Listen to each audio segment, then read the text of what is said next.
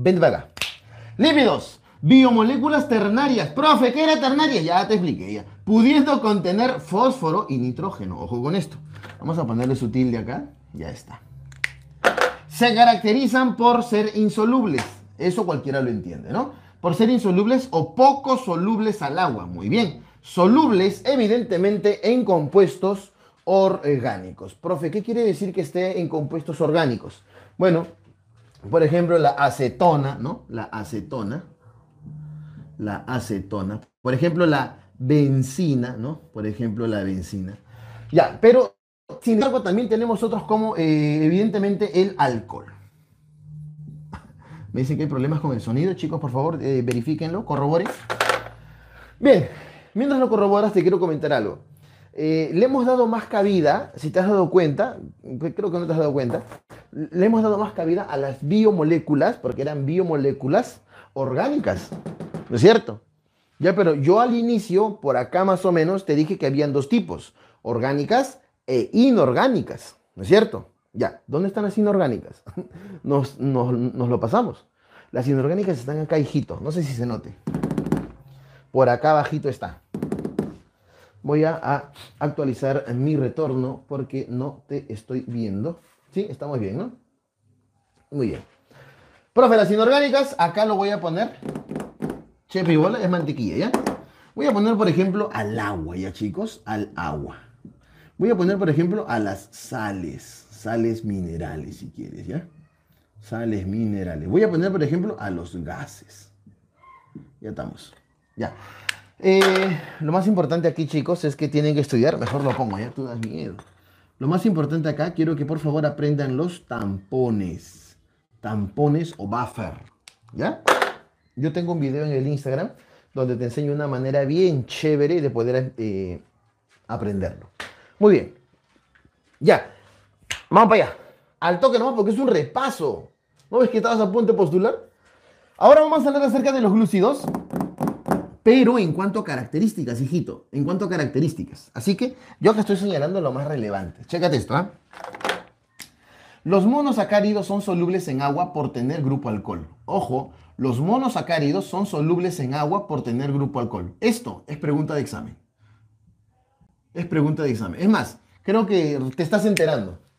Yo te digo algo, yo te digo algo. Una pregunta muy, muy, muy básica. Jóvenes, ¿el azúcar se puede disolver en el agua? Entonces, no es necesario que seas académico para que me lo respondas, porque tú y yo sabemos que el azúcar se puede disolver en el agua y muchas veces lo has hecho. Hoy día en la mañana has hecho eso. Has agarrado azúcar, lo has disuelto en tu agua hervida y efectivamente se ha disuelto. Ya, pero ¿por qué? ¿Por qué sí? ¿Por qué? La respuesta es porque evidentemente son monosacáridos y tienen grupo alcohol, lo cual hace que incremente la solubilidad evidentemente en el agua. ¿Sí? ¿Me entiendes?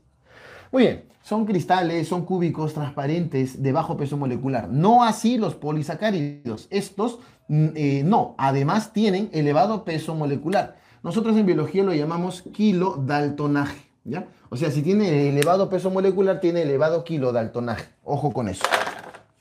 Profe, si yo quiero imaginarme un cubito, un monosacárido, ¿cómo, ¿qué me imagino? Tienes que imaginarte un terroncito de azúcar, pues, ¿no? Más o menos así. ¿Por qué? Porque un monosacárido es cúbico, ¿no? Mira, mira, mira, mira.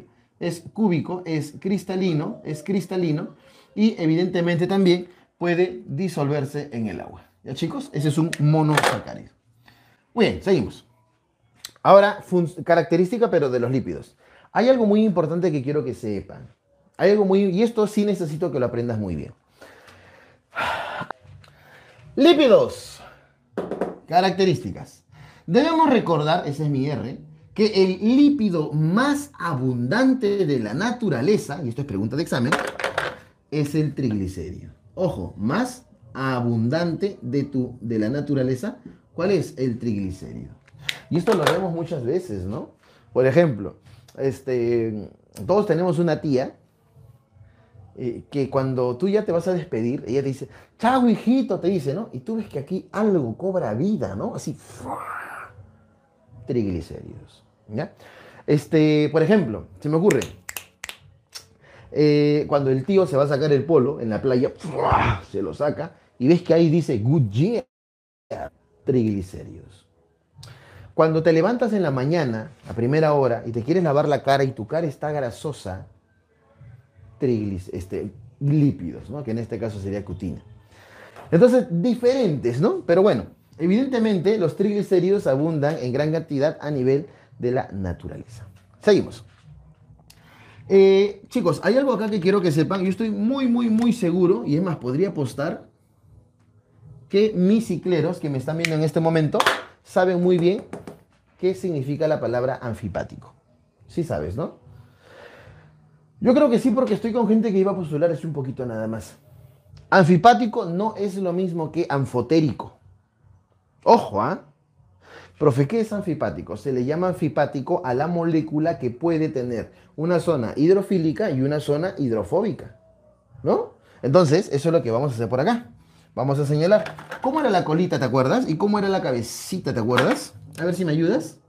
Cabecita, colita. Evidentemente, acá estoy en la compañía de U. Mejor lo pongo, ya tú das miedo. Fosfolépedo. Ahí está. Muy bien. ¿Cómo era esa cabecita, gente? Vamos.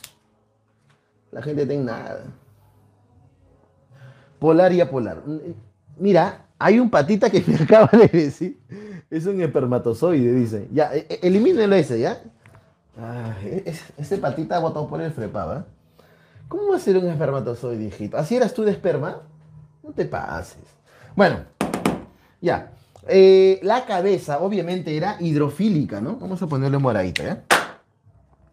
La cabeza era hidrofílica. Por acá lo pongo. Hidrofílica. Y la colita era hidro, hidrofóbica. ¿Ya, gente? hidrofóbica. Ya estamos. Ya, profe, ¿qué más? Ya, este es un fosfolípido. Ya, pregunta, ¿el fosfolípido se encuentra presente en... Vamos, gente. Te doy una pista, te doy una pista, porque es imposible que no sepas, ¿eh? El fosfolípido se encuentra en de la célula. Pista, Singer y Nicholson. Vamos. Obviamente, ¿no? Obviamente. Ya, ni te luzcas, ¿ah? porque cualquiera sabía lo que estás escribiendo. En la membrana celular. En el conocidísimo modelo. ¿Cómo se llama ese modelo? El modelo, el modelo, vamos, vamos, vamos, vamos, vamos, el modelo. Es el modelo del mosaico, mosaico fluido.